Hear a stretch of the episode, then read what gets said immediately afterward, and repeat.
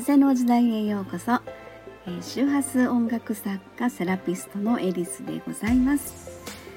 はいえーとしばらくですね社長シリーズグッサンシリーズ、えー、続いてたんですけれども、えー、私ですね兵庫の自宅の方に、え、戻ってきておりまして、えまたちょっとですねしばらくはあの私の一人しゃべりで、まあ、不定期になると思うんですけどもねちょっと喋っていきたいなと思っています。でですねあの今日はちょっと喋りたいことがありましてえーと皆さんのカリンバっていう、えー、まああのアフリカの民族楽器なんですけど、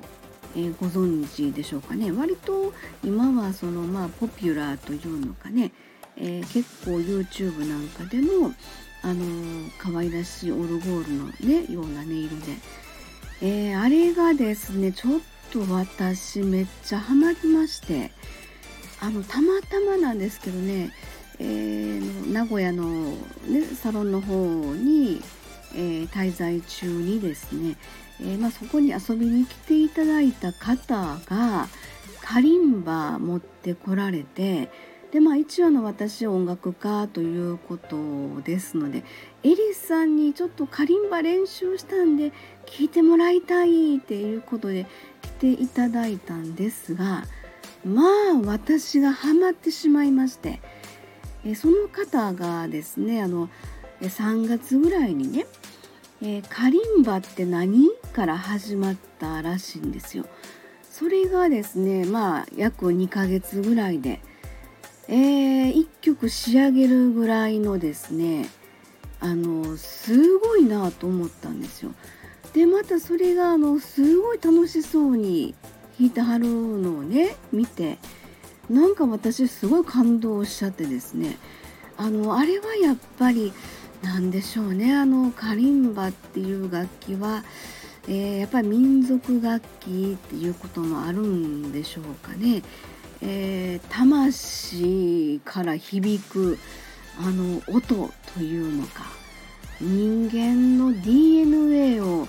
なんかこうくすぐるような、えー、響き音ですよね。それにめっちゃハマってしまったんです私。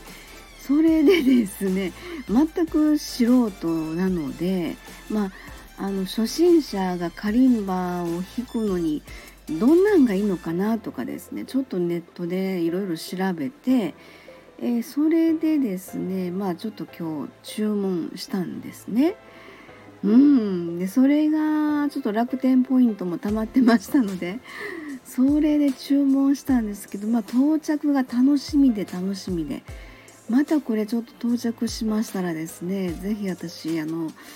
あ収録したいと思いますので。その辺でちょっとまたねどんな具合かあの興奮具合を 感動の具合をですね是非収録でできればなと思ってるんですけどもね。まあそんなところで、